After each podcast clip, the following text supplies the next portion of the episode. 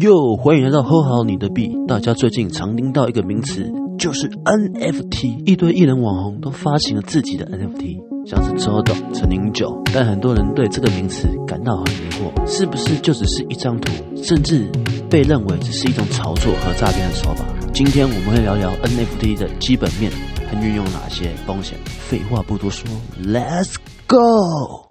NFT 中文称为非同质化代币。Non-fungible token。讲到非同质化，我们就要先讨论同质化是什么意思吧。同质化指的就是可以互相交换，比如我们生活中常用的钱，我的一百元和你一百元交换，并不会影响这一百元本身的价值，都能买一模一样的东西。那相对的，非同质化代币代表的就是无法替换，是独一无二的，代表是一种所有权，它能附加在图片、影音、凭证等上面。所以认真来说，NFT。并不只是一张图，而是你拥有这张图的所有权，就好像是现实世界博物馆中的画作，在作品旁边附上拥有者的名字的概念是一样的，只是从现实转到虚拟上。那这时候很多人就会问：那我把 NFT 的图片 copy 贴上，还不是一样吗？这时候就要讲到 NFT 所使用的技术了。NFT 是利用区块链的账本来记录资料，由于区块链是不可逆的，以及无法篡改。账本也是透明公开的，因此只要在钱包的地址上可以看到所拥有的 NFT，不同钱包的朋友可以听听上集哦。所以就算你复制图片，但是你的钱包没有 NFT 的代号，就无法证明你是拥有者，然后也不会破坏本身 NFT 拥有者的价值。但只有个情况是例外，我会在节目最后面提到。那哪里可以买 NFT 呢？最大的 NFT 交易平台叫做 OpenSea，它的市占率高达九成以上，算是垄断整个 NFT 市场。几乎有名的项目都是在这上面发行的。NFT 的投资者和玩家都一定知道。创作者在平台上的作品，每一次转卖都能得到版税。OpenSea 平台也会抽取二点五的手续费。基本上，想发行 NFT 的项目方，OpenSea 绝对会是最佳首选。其他常见的平台，我也都会贴在资讯栏里面。那 NFT 有哪些类型呢？最简单的就是收藏品，像是知名的艺术家数位画作，就像我们在现实世界中买毕卡索的作品一样，你也能在 NFT 平台上买到自己喜欢的艺术。另外，在这边要提到一个知名项目，它叫做 NBA Tasha。在现实生活中，我们会收藏 NBA 的球员卡，而 NBA Tasha 就只是把实体卡片转换成球员的精彩时刻，像是 LeBron James 在别人头上灌篮的照片。当然，也有现实球员卡的稀有度分别以及等级高低，也能在平台上面交易买卖。再来是游戏，以往我们现实游戏中的角色或宝物都是公司拥有所有权，有可能游戏公司一倒，你所花钱的角色就没了。另外，交易也比较不方便，要到类似八五九一的平台去贩售。那如果可以把它做成 NFT 的游戏角色，角色就不属于公司拥有了，属于你自己的资产，可以像是在 OpenSea 这类平台快速买卖，而且公开透明，减少买到假货的机会。最热门的类型叫做 PFP。指的就是头像类型的 NFT，通常一个项目方会发售出一千到一万张不等的相似风格图片，也会做成稀有的特卡。那这些 NFT 有什么运用呢？那这就要看项目方他们如何操作运营，给 NFT 价值，我们也称作为富人。普遍这类型的 NFT 都会做出路线图 （roadmap），分成时间和完成度。呃，时间就是比如今年第一季会完成什么。明年的季度大概是怎么样？那完成度指的就是，比如我卖出了多少的比例就会兑现承诺。举个例子，比如说我现在出个 NFT 叫杨肯先生，卖出了五十趴，我就会请所有持有者全国旅游三天两夜。所以这种类型玩法千变百样，很难在这边一次说完。基本上现在要发行 NFT 的项目方都是采取这样的模式，而头像类型最顶尖的项目就像是。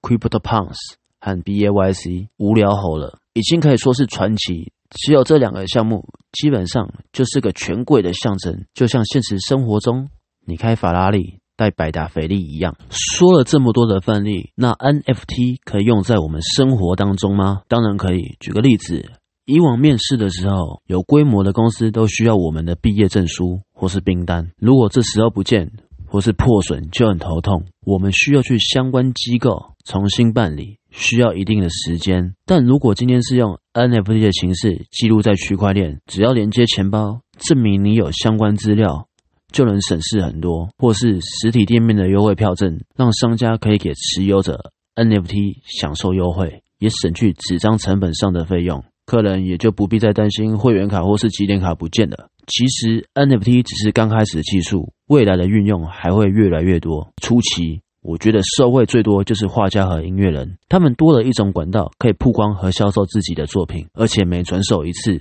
都有手续费可以抽成，在以前是没有办法这样做到的。尤其是音乐人，在这个年代已经没有人在买实体 CD 了，又因为疫情少了演出的收入，NFT 的出现可说是对他们帮助相当的大。那 NFT 有哪些风险和需要注意的呢？当然有，以下我会分成三点。第一点，投资诈骗。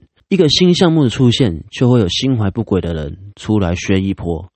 因为诈骗手法有许多，之后会出一集再跟大家讲。那今天就会以项目方的手法为主。刚刚有提到，项目方通常在发行 NFT 时，都会有规划富人和路线图，让支持的用户对他们有所期待，希望项目方能够成功。但并不是每个项目方都会这么认真。有可能他把 NFT 预售全部都卖完，就不做接下来的计划，直接绕跑了。在币圈的术语叫做 rock p o l l 俗称软地毯骗局，或者是项目方有认真做，但做了一阵子还是毫无进展，也就一样直接放弃绕跑了。还有左手换右手，雇佣大量价格买入 NFT，制造自己的项目很热门，吸引散户进来购买套利。第二，所有权并不等于著作财产权。许多人以为拥有 NFT 就可以拿 NFT 的头像图片去制作，像是海报啊、模型、卡片、衣服等等。但不是每个 NFT 的项目方都有提供智慧财产权可以使用。如果购买后想要使用专利，一定要和项目方先确认好，经过允许再去使用，以免触碰到法律而要吃上官司。第三点，创作者重复发行。NFT 这种状况极低的几率会发生。一开始有说到，就算其他人复制你的 NFT 图片，但他们的钱包没有该 NFT 代号，也无法证明他们是拥有者，并不影响你的价值。如果这个角色换成是创作者呢？比如一个画家，他在贩售一幅画作 NFT，强调数量只有一个，不会再多。但今天他反悔了，他又重复发行同一张画作，这时候就会破坏购买先前那张。NFT 的原有价值了，但为何会说几率很低呢？因为创作者如果这样搞，会破坏自己的名声，没有商业上的诚信，之后的作品就不会被人关注了。这样做是弊大于利。最后，很多人想要问的是，那到底我可不可以买 NFT 呢？我会以心态不同来建议。如果只是单纯收藏的心态，我觉得当然很 OK 啊，没有问题。花个七百元买自己喜欢的作品，台湾的 Our 送平台。就有许多便宜廉价的作品，也提供信用卡购买，就像在现实世界中买棒球卡，只不过你把它转换成一种形式去收藏它，在亲身体验过后，也能知道自己喜不喜欢这项新的技术。但如果是投资，只能说 NFT 真的是相当高风险的市场，而且流动性在价格下跌的时候相当差，你想卖还不一定卖得出去，而且还需要防范恶意项目方和诈骗手法。所以有句话叫做。卖得出去叫 NFT，然后卖不出去的话就叫做 JPG。所以如果真的要投资的话，请拿你的闲钱，然后必须做好研究要投资的标的，富人是不是你想要的，这些都要考虑进去，并且请把这笔钱当做不见了，就算你赔了，心态也比较不会崩裂。然后选喜欢的作品，就算这样赚不了钱，也能留着当做纪念品来观赏，日子也会比较好过一点。如果喜欢我的节目，请关注我，并且帮我分享出去，让更多人了解加密世界的美好。我们下次见，拜拜。